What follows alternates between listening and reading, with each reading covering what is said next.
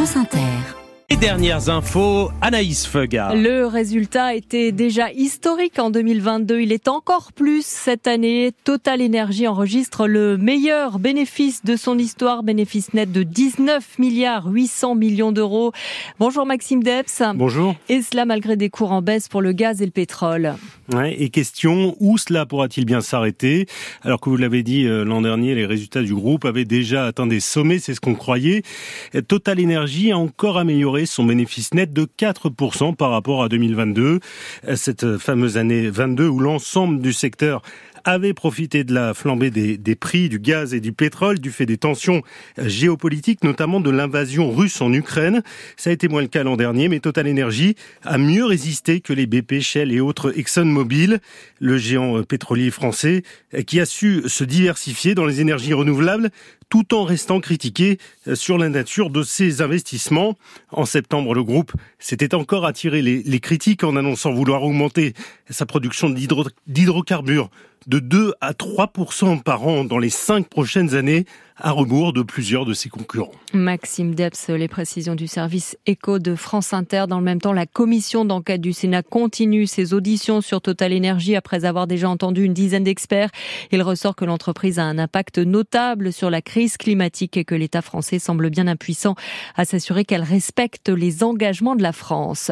La vigilance orange, pluie inondation dans le Pas-de-Calais à partir de 10 heures à cause des pluies très fortes qui s'abattent sur la région depuis la fin de nuit. Risque de crue sur l'A la Liane et la Canche. En début de semaine, neuf premières familles de sinistrés ont pu s'installer dans des mobilhomes sur un terrain bétonné de Longness. 6500 habitations ont été endommagées en novembre, 2800 en janvier. La préfecture a dénombré 300 demandes de relogement temporaire. Des produits qui sont moins bons et qui coûtent plus cher, c'est ce que dénonce ce matin l'ONG Foodwatch qui pointe six produits de grandes marques de l'agroalimentaire coupables de pratiques de cheapflation, contraction des mots inflation et bon marché en anglais. Concrètement, cela veut dire remplacer ou supprimer des ingrédients par d'autres moins chers ou de moins bonne qualité, moins de poulet dans les rillettes, moins de poissons dans les bâtons de surimi pour un prix équivalent ou qui augmente, sans compter la réduflation des quantités moindres pour un même prix, des pratiques légales mais sur lesquelles Foodwatch se demande plus de transparence. Audrey Maurice est chargée de campagne. Ce sont deux pratiques abusives épinglées par Foodwatch. On peut, euh, voilà, c'est quelques pourcentages, quelques centimes sur un produit, mais à l'échelle d'une marque qui en vend des milliers, des millions chaque jour, ça fait une sacrée différence. Faisons la photographie d'un rayon. Imaginez ces six produits que Foodwatch a épinglés qui ont vu leur qualité nutritionnelle organoleptique baisser. Si on applique ça à tous les rayons, les gens achètent des produits qui sont moins bons et qui et qui payent plus cher. Les, changements de recettes ne sont pas affichés en face mmh. avant et c'est ça, c'est opaque, il y a un manque de transparence et les consommateurs et consommatrices payent plus cher. Audrey Maurice, chargée de campagne chez Foodwatch. La suite devant la Cour d'assises spéciale de Paris des interrogatoires des accusés au procès des attentats de Trèbes et de Carcassonne et l'audition aujourd'hui du principal accusé, Reda El Yacoubi, 34 ans, poursuivi pour avoir fait travailler le terroriste tué dans l'assaut du GIGN au Super U de Trèbes, lui procurant donc une aide financière et matérielle il encourt 30 ans de réclusion, Charlotte Piré. L'homme qui comparait libre a le visage bonhomme, la chemise verte froissée et le verbe facile. On sent quelqu'un capable de convaincre et d'animer une équipe, dit de lui l'expert psychiatre. Un peu théâtral quand même, jovial, voire séducteur, renchérit la psychologue. Cet homme est le principal accusé du procès. Lui, l'ancien président du club de foot de la cité Ozanam de Carcassonne, sorte de chef de quartier, au point d'être devenu un interlocuteur privilégié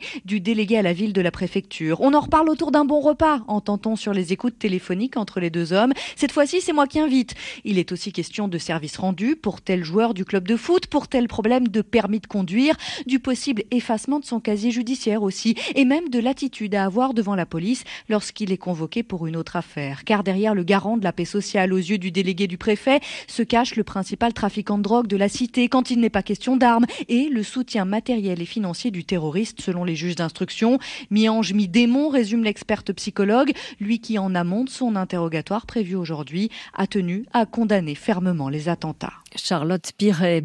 42 portraits dans la cour des Invalides à Paris, les 42 visages des Français morts dans l'attaque du Hamas du 7 octobre. La France leur rend hommage ainsi qu'à ceux qui sont toujours disparus ou pris en otage. Cérémonie républicaine à midi moins le quart, prière des morts du Kaddish, discours du chef de l'État, sonnerie aux morts et marseillaise. Premier hommage hors d'Israël alors qu'Anthony Blinken est à Tel Aviv aujourd'hui pour tenter d'obtenir une nouvelle trêve contre la libération de nouveaux otages. Enfin, en rugby, la sanction est tombée. Paul Willem s'est suspendu quatre semaines après son carton rouge contre l'Irlande vendredi dans le tournoi des Six Nations. Merci Anaïs Feuga. Restez avec nous. On est ensemble jusqu'à 10 heures.